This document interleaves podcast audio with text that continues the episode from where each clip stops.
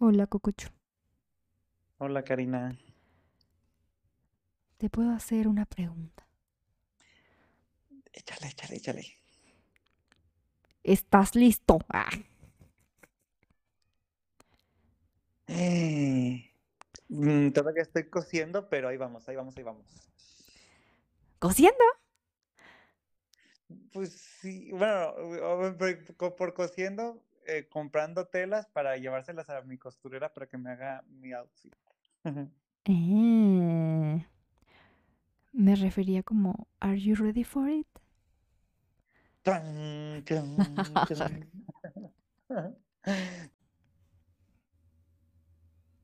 Es debes de podcast, debes de suscribirte, debes de calificarnos en todas las plataformas. Ya escúchanos y haznos famosos, o si no te jalaremos las patas por la noche. Sabemos de magia oscura y de decretos.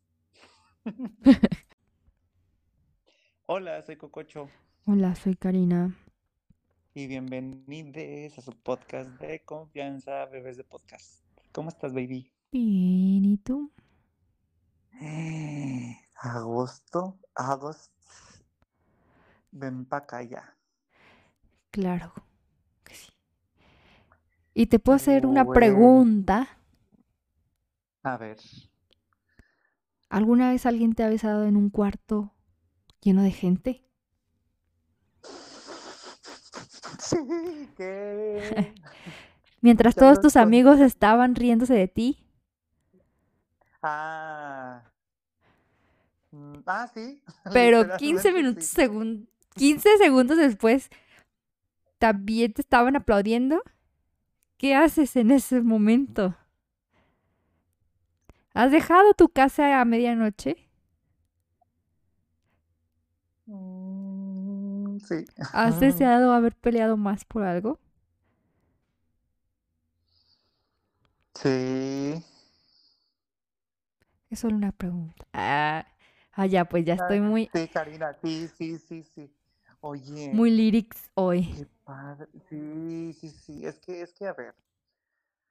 Como se pueden imaginar y como vieron en la portada, hoy vamos a hacer como el manual para sobrevivir a un concierto de Taylor Swift. ¿Qué? ¿O qué pensaste que íbamos a hablar? Pues de, de todo. Ah, ¿Nomás eso? No, no, claro, claro, claro, claro. Es que, o sea, como el que te mandé, el tweet que te mandé ayer, así de que yo checando, o sea, faltan eh, 90 días para verla, pero mm, reviviendo la discografía desde el día 1 de Taylor Swift para recordar que me la sé toda completa. Jiji. Es que, pues debes de, es que mira, yo pienso que si hay una de las artistas que más te ha, ha no, no es, bueno, sí, se la ha hecho difícil a sus fans, es Taylor. O sea, Mm, porque debes de estar pensando mucho, o sea, es de que, que la canción esta, o que aquí este easter egg que hizo, que ahora este color que usó en este, en este outfit, que ahora escribió tal corazón en esta estrofa, o sea, ni Da Vinci se atrevió a tanto. Pues es que sí, es como para gente que le gusta estar. Es que, ¿sabes qué? Depende. A mí se me hace más fácil. Como una persona que, que le gusta estar como el meme, el de no le des vueltas al asunto y así empieza como ventilador, así. Como ventilador. Ajá, sí, dando vueltas. Em, generalmente pienso todo demasiado, entonces es muy interesante porque ella, como que en lo que tú piensas una cosa ya aventó 20 datos y tienes que pensarlo mucho. Entonces, como sigue, sigue, sigue pensando. No te quedes atorado, no le des vueltas. O sea, es como estar buscando, buscando y va 20 pasos adelante de ti, ¿sabes? Es como. ujú, Ya Es un sé, poco más ya sé, ya cómodo. sé, ya sé. A mastermind. Ajá. Exacto, exacto. Pero bueno, Pero, o sea, tú, sé- tú, yo creo que sí, obviamente tú me vas a, vamos a hablar contigo, obviamente las cosas como más, este, organizadas y biográficas, así estrictas a la realidad, pero yo creo que como fan sí sentí, no sé qué habrá pasado, no sé si fue el regreso de Saturno o qué habrá pasado, pero sí yo sentí así de que tuvo que haber pasado algo que hizo que cambiara de eso, del country al, al pop? Mm, es que no sé. O sea, yo siento que más bien fue como desarrollo de personaje. Pero también como que siento que como que no era su personaje real desde el principio. Es que, mira, te voy a contar cómo más o menos conocí a Taylor. Ah, ok. Ilegalmente. Ah. No, es que eh, yo siempre he sido muy... eh, como ya he mencionado en muchos podcasts y así, soy como muy autoconsciente. O así como que decía, ay, no, soy una pendeja, ¿sabes? Como cuando estás en la secundaria que todos tus compañeros de, soy grande. Y ya voy a andar con un novio y tengo un novio de 19 años, ¿sabes? Así. Entonces, yo era como lo contrario, es como que soy una pendeja, no me puedo quedar sola. Y me gustaba ver. Disney Channel y así, ¿sabes? Y tenía una amiga, bueno, tengo una amiga todavía, Paulina. Está escuchando estos saludos. Y ella y yo éramos como así. Ella era más abierta sobre eso, ya así de que em, hablaba así que, no sé, se ponía a cantar canciones de High School Musical ahí en la clase de secretariado, cosas así. Yo era más discreta porque no hablaba, como siempre. O sea, era más callada, pero también estaba como en este trip, ¿sabes? Y en esa época, bueno, nosotros nos tocó mucho el hype de Hannah Montana. Entonces, no sé por qué. eh, en ese círculo de Hannah Montanas Había mucho movimiento todavía como en Messenger, no sé si te acuerdas. Y, y sí teníamos discos de Hannah Montana y de High School Musical y Lizzie McGuire, especialmente mi especialidad era Lizzie McGuire. Pero existía una cosa que yo creo que todos los niños mexicanos usaron o conocen, una cosa llamada Ares. ¿Se acuerdas? Ay, obvio. Güey, se te horas y puedes descargar, descargar tantas cosas ahí. Bueno, pues haz de cuenta que eh, se hacían como recopilaciones de Ares y o cuando empezaron a salir los MP3 que había como 200 canciones. Entonces en esos como discos o así salía de que Sí, güey, pero. canciones inéditas pues de Hilary Duff o así de esas que nomás salían como para ediciones especiales de Target o cosas así. Así era como llegaban a México, güey, te lo juro. De que los discos de 200 canciones de MP3 y no sé por qué yo ya sé que Hannah Montana no, o sea, Miley pues no no sé mucho de Miley, pero el personaje Hannah Montana, no sé si te acuerdas que era como que, ay, sí, cantante y su papá era como country y cosas así. Bueno, en la realidad también es country, ¿no? Ray Cyrus, pues es la de. Su canción, su única canción famosa fue la de Don't Break My Heart.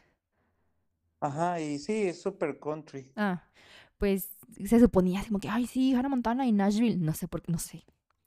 No sé. Y así llegamos a Taylor Swift, porque todas sus canciones estaban como ahí, dentro de esos, como, tip- como en el círculo Hannah Montana. De, de que no, esta morra es también así como la Hannah Montana de Nashville de la vida real. Oh, así. Y ella salía como en las recopilaciones de Disney y, y, pues así como en el mundo Nashville. Güey, nunca he ido a Nashville hasta, hasta ahorita, ¿sabes? Pero si te se te antoja. Pues es que, es que, o sea, lo que no entiendo es cómo era como que, a ver si yo la amo, ¿sabes? O sea, la- el círculo de Nashville, güey, o sea, y hasta ahorita ni siquiera me he parado ahí, o sea, pues cosas de niño, ¿no? Es como, no sé, cosas de... Y así fue como empezamos como a escuchar a la Taylor, porque era, pues era algo como, era como Kanye, Kanye, algo muy americano, ¿no? Como el rap es muy americano, así que también, si no escuchas country o... Sí, sí, sí, sobre todo en esta, en estas partes como del centro, pues sí, de los estados del centro, que no están, los estados que no son costeros de Estados Unidos, Ajá. Y así pues, pues Em. es como que la super música. ajá, exactamente. Es como que si yo voy a enseñarle, no sé, la banda del recodo a los suizos o algo así, ¿no? Entonces, así empezamos como a escuchar sus canciones, que eran como, uff, pues la- las del primer disco, no manches, o sea, la de 15 y todas esas. Y ya después, ya cuando se empezó a hacer como más famosilla, fue cuando, bueno, más bien como mundialmente, fue cuando ya sacó pues la canción de las Olimpiadas, no sé si te acuerdas, que también la pasaba en Disney Channel, la de Change y la de, pues, la de Crazier de Hannah Montana, de la película de Hannah Montana. Pero pues ahí creo que ya tenía dos discos y así. Ajá. Entonces sí era como algo, algo súper underground. Y también por eso estoy enojada, también por eso estoy enojada, porque no sé si ves que se armó el desmadre en The Tour, que decían, es que las personas que hemos ido al- hasta los primeros conciertos, este, merecemos más los boletos. Y yo, ni madres, ni madres, ¿tú crees que a los 13 años me iban a dejar salir del país sola para ir a un pinche concierto de Taylor Swift como a ti que te dejan ir a la vuelta de tu casa porque vives a la vuelta de Nashville? No. Así que te callas. Te Pues callas. sí. Yo lo merezco más que tú. Ah. Güey, o sea, es- sí se debe de calificar ese tipo de cosas como aparte porque hashtag Ticketmaster, o sea, Ujú, es decir, ay, pues bad luck, güey, X, lo que sigue. Pero bueno, eso no es el, no es el, el medio del asunto ahorita. Dime, dime, ¿qué Ah, más? es que, ¿de qué estamos hablando? Perdón. Nos quedamos en, en que en que empezó ya, o sea, empieza ya su segundo disco, No, no. empieza ya un más renombre. Estamos en. ¿En qué estamos hablando, Cocho? Estamos hablando de una persona llamada Taylor Allison Swift, nacida en 1989 en Pensilvania.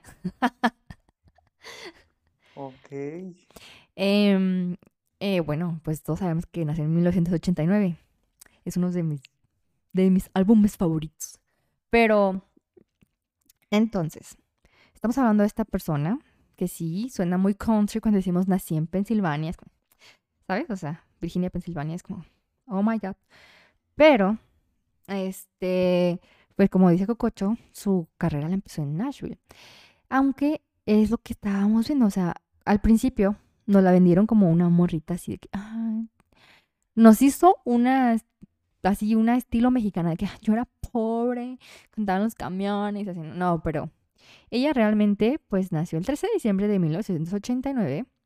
Sus papás decidieron ya, bueno, ese es un chisme, que le pusieron Taylor por James Taylor, es un cantante, eh, por un concierto que vieron en el Madison Square Garden de Nueva York. Ah, no, no es cierto, no es cierto. Mentiras, mentiras. Es que tengo mis notas, pero güey, tengo déficit de atención, entonces pongo como puntos. Y según yo me voy a acordar de lo que voy a decir y siempre la cago. No, no, no. Al revés. Sus papás le pusieron por James Taylor y después cantó con él en el Madison Square Garden, ella Ok. junto con el cantante por el que le pusieron el nombre. Pues, este, algo que le reclaman mucho es como que ella dijo, no, pues es que, este, toda mi familia se mudó a Nashville para seguir mi sueño y todo eso. Pero pues no eran una familia como que venía desde abajo, ¿sabes? O sea, su papá, Scott Swift, es un corredor de la bolsa muy exitoso. Em, de hecho, tienen un, pues una firma, no, pues creo que se llama Swift también, pues son corredores de bolsa, o sea. Entonces, este, pero exitosos, o sea, no es como los morros Sí, ahorita sí, que o todos se pero creen. no es, no es, o sea, ¿y cuántas veces no lo hemos visto esto? O sea, no es Gloria Trevi. Güey, es este Gloria Trevi también es mentira, ¿sí sabías eso? Sí, por supuesto, de que este que va- te vas de camión en camión no es cierto, Sus papás también le pagan la carrera de tenis, o sea, sus papás son de las familias más millonarias de Monterrey. Ajá. Entonces también fue mentira. Ah, pues, más o menos. O sea, es que nunca dijo que, o sea, ¿cómo te digo? Mm, como que le dices a alguien que, mm, que vienes desde abajo o algo así, y como que significan que abajo es muy pobre. Pero Y ella se pues refería es otra como, corazón. como que nadie era cantante, aunque eso también es mentira. Su abuela era una cantante medianamente exitosa. Ah, Marjorie, no sabía Marjorie. De, a ver, más adelante, si quieres, podemos hablar de eso, porque también le escribí una canción en el disco. Es que, ¿sabes qué? Confundo mucho Evermore y. Y este. ¿Cómo se llama el otro? Ay, no Estos últimos. Ah, no, los de la pandemia. Ah, ya, este. Ay, se me va el pedo. mm, ¿Ves? Es que- Ay, no, ahorita. Ay, pues es que yo sí, sí siento que es como disco uno, disco dos, la verdad. Eh, Sí, es una continuación, real- o sea, es narrativa. Ah, Folklore y Evermore, los confundo. Ajá. confundo las canciones porque, como dices, como es como tipo continuación, es como, mm, son como narrativas continuadas, los confundo mucho. Y siempre se me olvida el nombre folklore, no sé por qué. Siempre le quiero poner de que... Es que Evermore tiene una canción que no sé por qué, yo siento que es de folklore. Y siento que es como el título de folklore, pero no. No sé qué pedo. no sé qué está pasando. Eh, The One. no sé por qué. Cuando me dices folklore, nunca me acuerdo de folklore. Siempre me acuerdo de The One. ¿Por qué será? Ah, ya, ya, ya. Pero bueno. Eh, y su mamá también. Es, eh, es una ejecutiva de marketing. Eh, pues realmente ella se retiró, dicen, porque no sé, es demasiado inteligente. Pero bueno, o sea, su papá siempre tuvo ese trabajo de corredor de bolsa y ellos como que vivían, sí vivían en Pensilvania, tenían como una granja, eh, una granja y luego otra cosa. Se supone que tenían una granja de árboles de Navidad. Pero tú ah, sabes cómo funcionan las granjas de árboles de Navidad en Pensilvania. No sé si alguien ha ido a Pensilvania o a Virginia. Pues no, pero me, tiene todo el sentido del mundo que la canción que tiene de Navidad de Taylor, Ajá. Es la de, ¿qué? Christmas Tree Farm. Ajá. Exacto, pero es que en Pensilvania y en Virginia crecen esos árboles como gigantes. Pues son los de Navidad, no sé cómo se llaman esos pinos. Pero mm, no es como que los pinos raros. Ajá, no sé cómo que no es como que los estés cuidando así como que, ah, como cuando vendes en pasuchi o algo así, ¿sabes? No es que seas un granjero como tal, o sea, puedes tener tus hectáreas y están los árboles así, ahí creciendo y, y nomás les cortan la punta. Y es lo que te venden. Ok, ok, ok. Así ya son los que ponen así en exhibición. Obviamente, sí hay gente que se dedica como a la competencia, como los de calabazas y así como el que ponen en el, en el Rockefeller Center. Se supone que en cada año es el más grande que hay, así como el mejor árbol, el más grandote, ese sí lo cortan todo. Y ese lo cortan como del norte del estado de Nueva York y lo mandan así por... ¿Sí lo has visto? ¿Cómo lo hacen? que lo mandan en barco. que lo mandan en barco por el Hudson y ya llega por el Hudson a Nueva York y todo eso. Pero Mm. Bueno, entonces, por eso como que decían, no, es, como esa disonancia que ella dice como que soy granjera, soy de Pensilvania. Pero mi papá es corredor de bolsas, como, ¿sabes? Entonces me vas a decir que no tiene nada que ver una sacerdotisa con ella, que... Em, no lo sé, se parece mucho a su mamá, se parece mucho a ella, pero hmm, no lo sé. Bueno, ella dice que, que sí le gustó mucho el country, cuando sus papás lo llevaron a un, pues como a una, como un concierto, entonces como que sí le gustaba el country, que realmente quería ser cantante country. Entonces, este, empezó a, a tomar clases de guitarra y, este, pues sí, sus papás la llevaban como a, esa, ese mundillo. Entonces, ella intentó meterse, hacia, y entraba a concursos y todo eso. Y con la narrativa que la encontramos o que la conocimos así que ponían como en todas las teles o todas las biografías, era que ella pues se dedicaba a dar conciertos en cafecitos y así. Y un día que estaba cantando en The Bluebird Café, es cuando conocí a Scott Borchetta, que ahorita, antes era como, wow, así. Este, pero ahorita ya lo odiamos, pues después de lo que pasó con el scooter. Ayuda. Ajá. Él le hace cuenta que le dice, no, yo, no, Taylor, tú eres la más talentosa, me gusta mucho. Te quiero contratar para mi discografía. Y ella como que, ah, sí, sí, este, Simón. Y él, o sea, la historia así como plot dice como que, pero todavía no la fundo, ¿sabes? Es como que no manches, como que no, y así ya es como que uno, nosotros juntos vamos a contra el mundo. Y ya es cuando este vato funda después este Blue, ¿qué? Era Machine Records. Y este, contrata a Taylor y pues Taylor se vuelve así como que, o sea, lo mejor de esa discografía, o sea, como que crecieron de la mano, ¿sabes? Él fundó su sello discográfico y Taylor nació con ese sello discográfico que se quedó en muchos discos de los antiguos. Entonces, él se dedicaba pues ya mucho como a al, al pues a los artistas emergentes y al country y todo eso. De hecho, él, él, Borchetta, no sé si se acuerdan de ese nombre que ya lo hemos mencionado un poquito en este podcast. Bueno, ya sé que no, no ponen tanta atención si no son fans de Taylor, son locas. Eh, Fue él el que le produjo el disco, o el álbum. Es que yo digo disco porque antes eran discos, pero ahorita pues ya. Sí, sí, sí, sí. A esta, a Janet McCurdy, Ah, ok.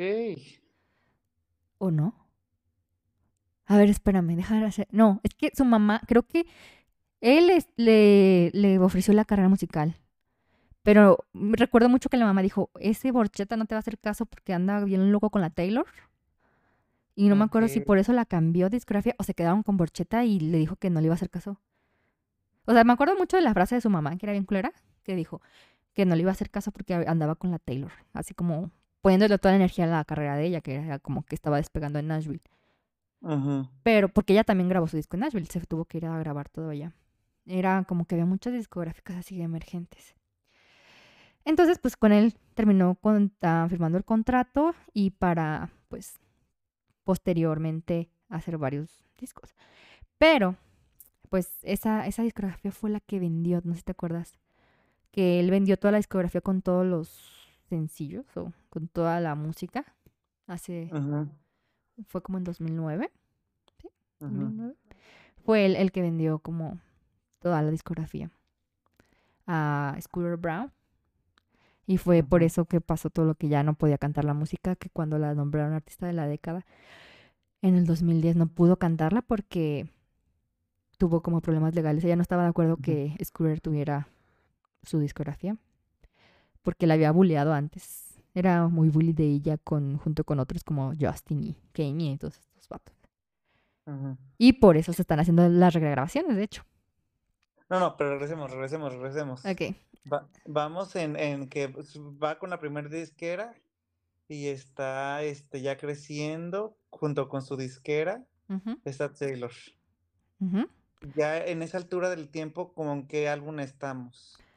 Eh, No, es el primero, el de Taylor Swift, homónimo. Ese fue el primero que sacó. Em, hay sencillos que también andaban rondando, que muchas personas conocemos justamente de esos discos prohibidos. Los sencillos nunca han salido. Eh, por ejemplo, a mí me gusta mucho la de Loki. De Loki. Ay, no, pero son puros sencillos que pues ella daba en Nashville, cosas así. Pero pues así el oficial, el oficial es este, el homónimo, Taylor Swift. Ok. Después de Taylor Swift, ¿cuál siguió? ¿Cuál es el siguiente disco? Después de Taylor Swift fue Fearless. A ver, es que ay, soy tan vieja. No. Ay, sí. Ah, sí, creo que fue Fearless. ¿O fue el otro? No, sí, sí es, sí es Fearless. Sí, ¿verdad? Ujú. El primero, pues, es Taylor Swift, homónimo. Después fue Fearless. Eh, después fue... ¿O fue Speak Now? Güey, a mí no me gusta Speak Now. No, ¿por qué? No lo sé. No me gusta. No me gusta para nada. Yo creo que yo en Fearless fue cuando dije, no mames, es lo que siempre he querido ser. Ah, sí. Eh, Es que ya fue como... Como... Como... Ya como su personalidad, ¿no? Sí, fue sí. Fearless el segundo, ya después fue Speak Now. Siempre confundo esos dos. Ajá, ya, ya cuando fue el bombazo fue con Red. Ujú. Y algo extraño con Red. Bueno, Ya Red era más pop, es que ¿no? lo que te iba a decir. Este, Red fue un, pues como pop, ajá, fue cuando entró al pop, pero como underground, porque todavía tenía muchas canciones que Ajá. sonaban country, entonces todavía clasificaba como country. Y Taylor desde el principio de su carrera se había como, pues, caracterizado por ganar muchos premios, más que como cantante por la capacidad de escribir que tiene Ah, ya sé. de como contar historias. Ah, entonces siempre lo habían como dado como muchos premios, pero como haciendo referencia a eso. Entonces, cuando pasa lo de, cuando pasa lo de Red, o sea, más bien cuando saca Red, mm, no pegó y no recibió ningún premio. No sé si sabías. Ah, yo no sabía eso. Ajá, no, no, o sea, fue como que todo el mundo le hizo el fuchi. Fíjate, a Red. O Entonces, sea, pero, pero, digamos, eso fue como para los críticos, ¿no? Porque ujú, para los críticos sí. realmente, pues sí fue un, chingadazo para, en los, en las listas de... Ajá, para, para los fans, pues fue súper guau. O sea, yo me acuerdo que pues todos, hasta la estética, todos las buscábamos y así. Sí y no. A la vez, la grabación fue más exitosa que el original. Ah, sí. Sí. Raro, ¿no? Bueno, pero es que, bu- bueno, ya vamos a hablar después de eso, de, de, esa necesidad de regrabar todos. Este, pero pues sí, yo creo que sí, pues todos se llevaron de que no, pues sí, que recupere la, la morra esta, pues un poquito del, pues ese era su trabajo, pues. Ay, Eh, y después, ay no, ay, ya vaya, ay, ay. Después, ¿ahora qué? ¿qué? Y después así el 2014 y, Ah, ahí fue cuando como que medio se desapareció, pero en buen término. No como la desaparición posterior antes de Reputation, no, se desaparece. Pero como para reinventar la música y todo eso, o sea, como para organizar su mente y todo eso, porque como, como que sí le pegó mucho, eh, le pasó lo que nosotros en la primaria, básicamente. De que te aplauden todos, así como, uh, súper lista, el mejor, uh. Y luego llegas a la universidad y, ¿qué tú qué? ¿quién eres? Ajá. Ajá. Entonces, pero ya como que dijo, no, me voy a poner al pedo. Y ya fue cuando sacó 1980. Bueno, 1989. Ajá. Pero ya como con todo el concepto, no sé si te acuerdas, así como que traía que el squad Ya y los videos. Y, o sea, era todo así súper planeado, así. Súper así. Todo detallado, así. Que el squad de amigas, que el video y que la canción, y ¿sabes? Ya todo así como Sí, todo. pulido para que no volviera a pasar lo que pasó con Red. Y pues fue una era que fue la era que inventó las eras. No sé si me puedo, Sí, sí, sí, sí, sí, sí, sí. si lo puedo decir así. Hasta su Ajá, corte de pelo. ajá, exactamente. Y ya fue cuando pues se hizo como más fashion y había como muchos eventos de moda. Y fue cuando la vimos así como ya en, en la red carpet y lo que, como a mí, para mí, lo que más definió esa, esa época fue como, pues el squat. No sé si te acuerdas. Mm. que fue Eh, criticado, amado, traicionado, pero Ay, güey, pero es que también se veía así como que, o sea, es, es como si, si ella, eh, no sé, de esa época, la desterraron y ella dijo, ah, pues yo voy a hacer mi bolita de populares. exacto, exacto, ajá, como que, ajá, pues mira, todo esto que tengo, ajá. Y de esa época nació también como, es que en esa época estábamos en la transición de pelea o no pelea, entonces es como un disco muy peleonero, porque es cuando estaba enojado con Katy Perry, eh, Con Harry Styles. con Harry Styles, y es la época en que pasó lo de Carly Close. No sé si se acuerdan de eso, de que eran mejores amigas y después ya no. Que ahorita Carly es súper amiga de, de Scooter. Y de hecho hay unos, bli- unos blind items de eso, de que no manches, Carly, bájale. Ah. Pero son chismes. Pero bueno, bueno, bueno. Después de 1989, en el squad... eh, ah, bueno, empezamos en el 2016, ¿no? Cuando éramos jóvenes y bellos. Estábamos en la secundaria. En la secundaria. Ay, no. Sí, Bueno, el primer disco. Es que yo me acuerdo, ¿sabes por qué me acuerdo mucho? Porque 2016. 6, 2006. Ah, 2006. Porque cuando sacó Ah, su primer disco, ella, no sé si te acuerdas que ella era como, eh, como que su número de la suerte es 13. Y todo siempre es 13, ajá. 13, 13. Uy, sí, 13, 13. Y, y yo me acuerdo que sacó su primer disco y yo tenía 13. ¿Sabes? O sea, es como que... Entonces, no sé, como que... Cosas de niñas, ya sabes. Por eso me acuerdo tanto. Y hasta se pintaba la- así el 13 cuando iba a cantar eso. Pero bueno. entonces tenemos como su éxito mundial en el country con la canción de Tim McGraw y todas esas canciones, cuando usaba botas de la Virgencita. Y vendía discos en Walmart, después se pasó a Target. Vimos Fearless. Fearless. Después el Speak Now, que no me gusta, no me gusta. ¿Te gusta Speak Now? Sí, sí, sí, pero creo que, que ya me capturó completamente en 1989, la verdad. Ay, no, es que a mí no me gusta Speak Now. Aunque fue como también algo así como que, porque fue en la época que le decían que no sabía cantar. Y este, y fue cuando lo escribió todo, o sea, todo, todo. Porque le decían como que era coescritor o algo así, y dijo, no, ni madres, puedo así. ¿Cómo verás? No voy a poder, y lo escribió todo, todo así. Ahí empezó a escribir todo. Para que no le dijeran que era coescritora o así.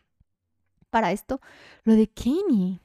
¿Te acuerdas el momento de Kanye? De, Ay, sí. de que se subió, le quitó el micrófono y dijo que oh, la de Single Ladies dijo, pero Beyoncé ha tenido el mejor video de, ¿te acuerdas? El, mejor video del el musical de la historia. Single Ladies. Ah, porque había ganado el de You Belong With Me. Ay, es que, güey, eh, mm, ajá, es que todos, yo siento que es como de esas carreras, al menos de nuestra generación, no sé, por ejemplo, lo que me pasó a mí con Gaga, que fueron artistas que fueron cambiando y creciendo respecto a también lo que nosotros estábamos pasando. Entonces, sí, o sea, yo belong with me, o sea, era de que, güey, ¿quién era de esa edad? En, con, justamente con esa canción no se estaba enamorando pendejamente, tenías tu primer amor, o, o sabes, o sea, yo hasta ¿Hasta qué? sea a quién se la dediqué, ¿sabes? O sea, Ah, ¿cómo no pensar en eso? Hasta, o sea, no, no, o sea, no- obviamente no se la dediqué nunca así como directamente, pero en mi mente yo veía el video musical y era de que, ay, ahí estoy con tal persona. Sí, es que estaba muy de la edad, ¿no? Y te, pues Beyoncé también es icónica, pero pues sí estamos en etapas diferentes, es lo que dices. O sea, nosotros estamos en la secundaria y, y Beyoncé ya está pidiendo el anillazo. ¿Sabes? Entonces, Ajá. entonces sí, es como que mm, a lo mejor sí fue que teníamos otra. De hecho, no sé, pues es que también yo siento que Kanye, ¿sabes a quién co- comparo mucho esa anécdota con la que le pasó a este vato? ¿Cómo se llama? El que le pegó a los Oscars. Porque ya ves que dicen, es que le dio miedo a su esposa y por eso fue. a pe-". Yo siento que le tenía miedo a este, Ah, a Jay-Z. Como que siento que Kanye ni siquiera lo hizo por Beyoncé. Siento que le andaba haciendo la vara a Jay-Z. Pues ya ves que después de eso sacaron su disco, ellos dos. Sí, es que yo no sé. Yo, no- es que Sacaron, ajá, sacaron un disco y sacaron una canción que fue, pues sí estuvo así como que súper famosa, pero sí, siempre han sido como muy compadres, pues. Es que, por ejemplo, Bueno, pero es- ese, ese, ese, ese también es como para otro episodio, porque luego después dice por qué a huevo querían, o sea, que sí, de que Kanye quería huevo andar con Beyoncé, pero nunca se lo hizo, entonces empezó a hacer a, a esta Kim Kardashian como Beyoncé, y por eso Beyoncé no la puede, no la tolera. ay, yo no Kanye. Pero bueno, sabía. Es que no sé mucho de sí, Kanye. Fíjate, yo, o sea, tuve mi época Kanye, pero como hating, no sé. Es que fíjate, es que yo le digo a Javi, le digo que para mí el rap es como para muchos los corridos. ujú. Es que yo no me identifico con los corridos, güey. Es que todos los corridos son Ah, como de que yo venía de abajo y este y me volví rico vendiendo drogas, ¿sabes? Así. Y no me identifico porque es como algo como muy como muy energía macha, ¿sabes? Más bien Mm, como como muy de que yo era de rancho y después me hice millonario y como que no me identifico. No es mi música tradicional mexicana. Y en cambio el rap hasta así, hasta el pinche cártel de Santa, te lo juro. Sí me puedo ver reflejada Ajá. hasta en Kanye, porque es como, pues yo vengo de un pinche barrio así, todo culero, de la O sea, ¿te ciudad. gusta el babo? No me gusta el babo, pero me identifico más con lo que puede cantar él, ¿sabes? Porque conozco gente como el babo, pero no conozco gente como la que escribe los corridos, ¿sabes? En mi barrio hay gente como el babo, pero no hay gente como la que escribe los corridos. En mi barrio, es más, el Secan es de mi barrio, pero no conozco a nadie que escriba corridos. Regresemos a Taylor Swift, regresemos a Taylor Swift. ok, ok. Entonces, Bueno, pasa, pasa la, esta este momento, pues sí, hasta cierto punto icónico. Ajá, pa- pasa eso, que fue como que ella, como que él se traumó. Pero, pues ya. Después dice que le pidió disculpas, no se acuerdan que le mandó las flores y las tenía en el, en el Twitter y que ya, vi- ya fue cuando se tomó la foto con él y con Kim. Y después de eso eh, sale Speak Now, fíjate, después de eso, pero como que no fue tan icónico. Yo siento que cuando ya se juntó más con el Kanye y con la Kim ya fue en mm, 1989. Y bueno, antes de eso pasó lo de Red, ya que dijimos que fue horrible en ventas. Bueno, no fue horrible en ventas, pero pues nada, o sea, era como normal y todavía era como un nicho muy acá, muy Walmart, muy Target, muy americano, ¿no? Ya fue cuando empezó a salir mm, más con Red. Aunque no fue como el éxito fue cuando empezó a salir más, pues a, pues a, al mundo, ¿no? Ah, ya, pues pasa lo de 1989 y es cuando, ah, es que también empezó como su icónica era de vivir en Nueva York, cuando Ajá. fue lo de 1989 y, y como que hablaba mucho de eso antes, no sé si te acuerdas, por ejemplo, la de Mean, la canción, dec- ¿te acuerdas mucho de lo que decía esa canción o no? Ay, no manches. Gadiel, Gadiel. Gadiel y yo siempre cantamos esa canción, la de Mean. Ah, sí. Y ahorita me cayó el Ah. 20 que, que a él también ya le va a pasar eso. Mm, Siempre cantaba esa, no sé si te acuerdas que dice, de que algún día yo voy a estar viviendo en una ciudad gigante así, cool, y todo lo que tú vas a hacer va a ser como, pues, mean, loser, nadie te va a escuchar. Y, y pasó todo eso, el Gadiel ya el próximo año se va, bueno, este año ya es- va a ser, va a vivir en CDMX y cumplió todos sus sueños, y, y es verdad. Y esa persona, bleh, flop. Se cumplió, tengo que escribirle eso. Bueno, bueno, el caso es que ya este, este, ay, otra, otra cosa que odio. Es que pareciera que amo todo, ¿verdad? Pero no. La pinche canción de Shake It Off. Güey, no me gusta. Pero ¿sabes por qué? Esto es culpa de ¿No te Nani. gusta? Esto es culpa de Nani. Dafne, esto es tu culpa. Esto es tu culpa. Porque 1989 salió cuando estábamos en el, en el internado. Bueno, poquito antes del internado, salió como en séptimo o algo así. Y después pasamos al internado. Y la Daphne, sí, tu Daphne, Nani, tenía Shake It Off de tono de celular. Y eh, cuando estaba ella en neurocirugía. No mames. Entonces, todo el perro día sonaba el pinche Shake It Off. Y, o sea, escuchaba Shake It Off y sabías que ya había No, valido no. verga, ¿sabes? Entonces no puedo escuchar esa canción todavía, ¿sabes? Pero Pues sí. fue culpa de... Fue culpa totalmente de Daphne. Ay, pero ay, tiene muchísimas canciones padrísimas en ese disco. Sí, sí. Y no digo que esté mal, porque dicen que fue como el hit y es el hit como de... Pues de antros. Si se cantara, eh, si, si ella fuera un Super Bowl, tendría que cantar Chiquero. Exacto, es que es como la que se baila, porque dicen que muchas canciones son tristes y bla, bla, bla, y no puedes cantar y así, no puedes bailar. Entonces, fue eso. Y pues ya, en esa época pues fue cuando se mudó a Nueva York, cuando hace el squad, cuando desfiló para, bueno, no desfiló, cantó y desfiló para Victoria's Secret, que muchos modelos le andaban pelando la verga, ¿te acuerdas? Ajá.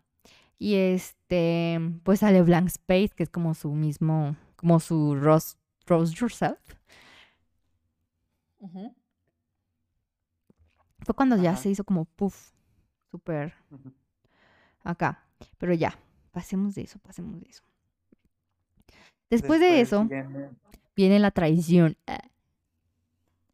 Fue cuando, mm, pues, sale como la llamada con esta morra, con Kim. Bueno, que Kim grabó la llamada con Kenny, que se supone que se estaba de acuerdo en lo de que él sí. le dijera, Sí, que si no. Que le dijera esta, mm, creo que Taylor Swift y yo todavía podríamos ujú, coger.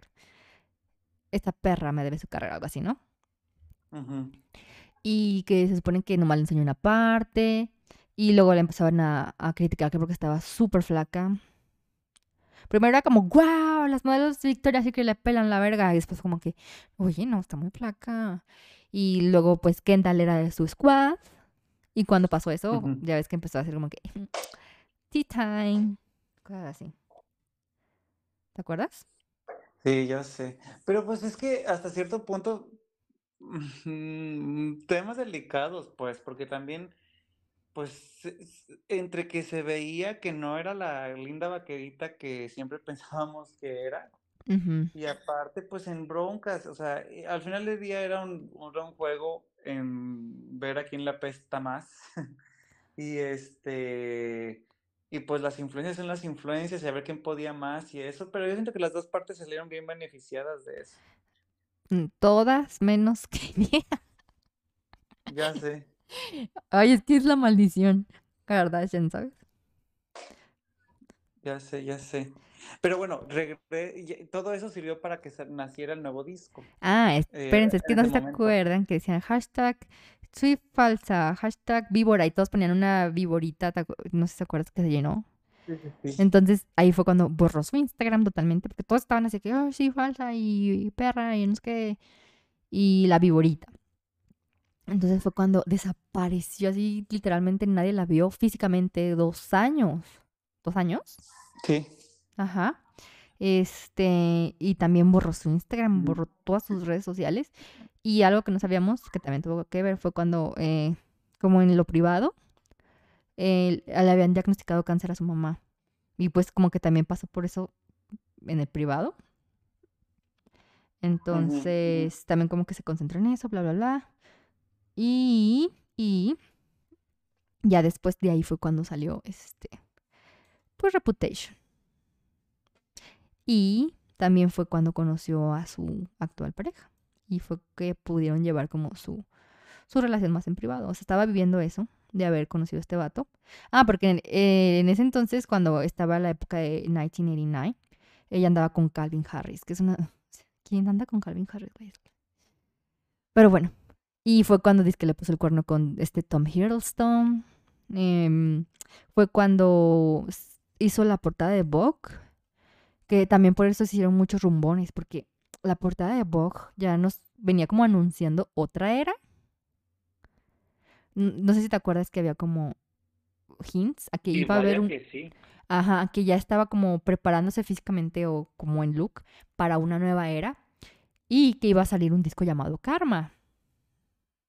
Pero fue cuando todo desapareció. También por eso dicen que, pues, hay como el chisme.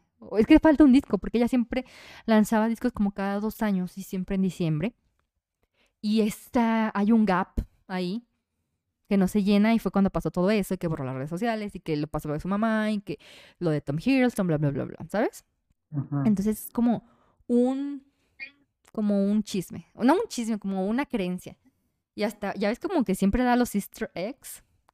No sé si te acuerdas Sí. que cuando salió la de, el video de The Man, que por cierto ya son las 11, en este momento se está, este, pues, estrenando el video de Lavender Haze. Ay, sí es cierto. Bueno, este, ¿te acuerdas que cuando, bueno, se baja del tren en The Man, están todos sus discos perdidos? Ajá, y sí, dice regresar a Taylor y está orinando en scooter por Scooter Brown. Y, y hay una frase que dice Karma is real.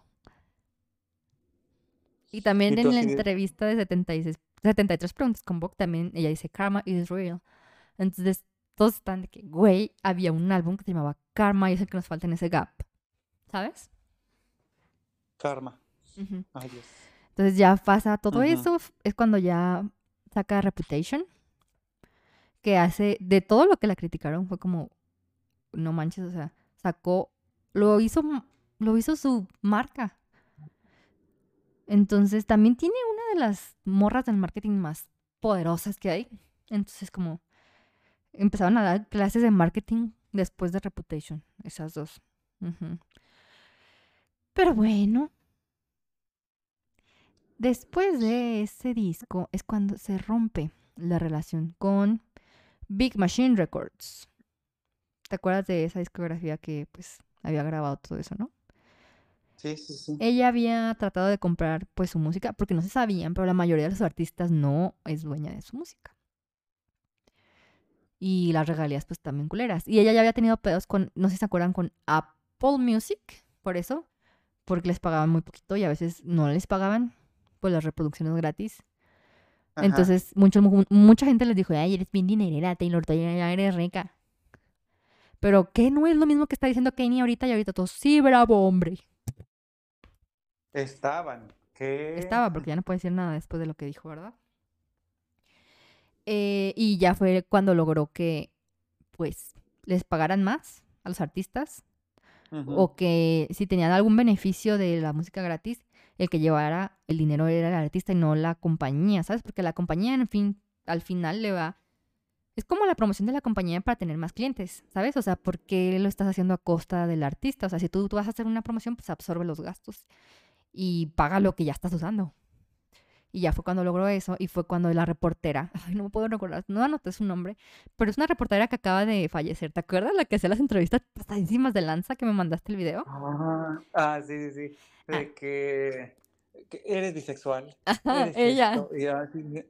Esa, esa periodista fue, cuan- fue la que le dijo, bueno, la que le puso el nombre de industria musical a Taylor. Es como que Taylor lleva toda la, o sea, ella decía, Taylor lleva toda la industria musical en sus hombros, porque pues, o sea, ella era como la que estaba defendiéndolos a todos, la que estaba, este, apoyando a los emergentes, cosas así, ¿sabes?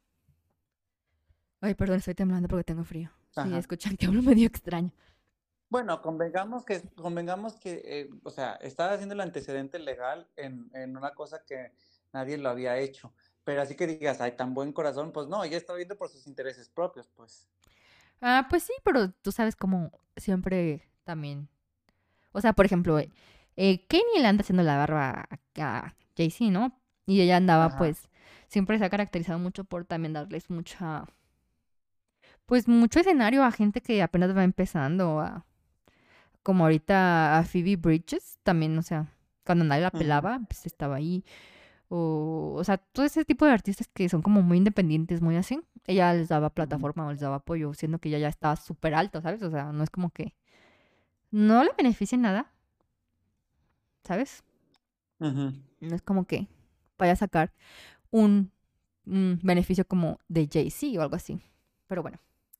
Después de eso ya es cuando se rompe el lazo, que ella ya había querido comprar la música le dijo, este, sí te doy un disco por cada disco nuevo que me grabes. Y ya fue cuando se dieron cuenta que se los había vendido a su archienemigo, el Scooter Brown. Y que Scooter se estaba enterando de cosas bien Sí. extrañas que nomás le había contado a la Carly y cosas así. Entonces ya como que fue cuando rompió muchas amistades y bla, bla, bla. Y fue cuando ya se cambió de discografía. Y entonces fue cuando empezamos a ver pues los nuevos, el nuevo sello que empezó con Lover. Ay, ajá. Ese, ese sí ya es de ella. Y mm, este, pues ahí Scooter. también empezaron, empezaron las, las regrabaciones, ¿no? Ajá, en ese entonces, pues ella, como dijeron, no manches, le valió madre y se fue. O sea, Lover, y ya dejó toda su discografía. Y este vato dice que sí quería ser su amigo, pero pues, haz de cuenta que él es un manager conocido. Eh, tam- ha manejado al Demi Lovato, Ariana Grande. El, el más así es Justin Bieber, porque es con el que le hacía el bullying a Taylor y a Selena. Eh, se juntaban, así como si estuvieran en la primaria, güey. O sea, es donde dices, la gente nunca crece, güey. Nunca. La gente Ay, nunca no, cambia. güey. Es lo mismo que en el, la- en el pinche kinder. ¿Sabes? O sea, ya eres un. CEO y andas haciendo bullying, ¿sabes? O sea, entonces, eh, como que dijo, no, no, sí, hay que, hay que, pues, negociar. Y ella dijo, sí, no, no voy a negociar con mi acosador. ah". Entonces, fue cuando este vato dijo, ah, pues no vas a negociar, pues no te presto mi música que yo compré con mi dinero. Y ya fue cuando pasó lo del 2010, que no le quiso prestar los derechos para cantar las canciones en, en Artist, ¿qué? Artista de la década. Y pues ya fue cuando vio el joyo legal y empezó las regrabaciones, que nunca han sido tan bueno, nunca habían sido tan exitosas. Hemos visto regrabaciones para masterizar como The Beatles y cosas así, pero pues no, no es como, uh, wow. Pero estas grabaciones son las más exitosas de la vida, o sea, se han escuchado hasta más que la original. Y nos empezó a sacar canciones que no habían entrado en los discos originales y las versiones extendidas, por ejemplo, originales. Sí, sí, sí. ajá, como la de Red. Ah, Ajá. Pero cuando Diez ya, minutos, diez minutos. sí, eh, y ya en la pandemia fue cuando pues escribió eh, Evermore y Folklore, que ya hemos visto dos tesis sobre eso. No, sí, es en serio. ¿Sí te las enseñé? Sí, sí se screenshot, ajá. Es que, o sea, son tesis reales, por el, estilo lírico que tiene, o sea, es como la narrativa está, está superior. Entonces, eh, ahí regreso un poco al género country, al folk, porque, pues, como habíamos visto, el country es muy narrativo también. El estilo de canción es como que te está contando una historia. Cada tipo de canción tiene un tipo de contar historia, menos el pop. O sea, como que unas empiezan por el final, otras por el medio, pero cada una tiene su, su- pues su manera de contar la historia. Y esta pues tenemos. Aquí ya empezó como, como que le metió todo a la narrativa, ¿sabes? O sea, todos los estilos de la narrativa que pudo ahí lo metió. Hashtag ni modo. Y ahora vamos a los puntos del chisme, ¿va? No, y espérate, y All Too Well de 10 minutos, wow, o sea, eso ya fue como que si le hacía falta una corona, con eso hizo, todos nos quedamos fríos, güey. Ujú. Sí. Y pues Midnights. A mí me gusta mucho Midnights, que ella dice que es como el disco más autobiográfico. Y me gusta mucho porque está como las letras muy así, como... Es que, güey, yo... A lo mejor es que estamos en las mismas etapas, pero sin dinero. Exacto, exacto. Que siempre es como de que me escribió esa canción. Está hablando de mí. ¿Sabes? O sea, no, no, no, no, no. Más real. Y güey, desde que empecé y escuché que dijo fucking, o sea, que ya me dice groserías, dije, no mames, súper sí. O, o sea, no se la sentí como ya fuera máscara, ¿sabes? Sí, y aparte, ah, bueno, este, este disco pues es más y habla más de ella, se supone, pero también me gusta mucho que es como muy parecido a 1989 en la música. Entonces me gusta, o sea, siento como que es 1989 mutado en superior. Ajá, porque también tiene una estética bien pensada. Ajá, Tiene, entonces, amo. sí, no, no, pero, pero wow, wow, wow, wow. Y ya lista para la, la cita que tenemos en agosto. Obi.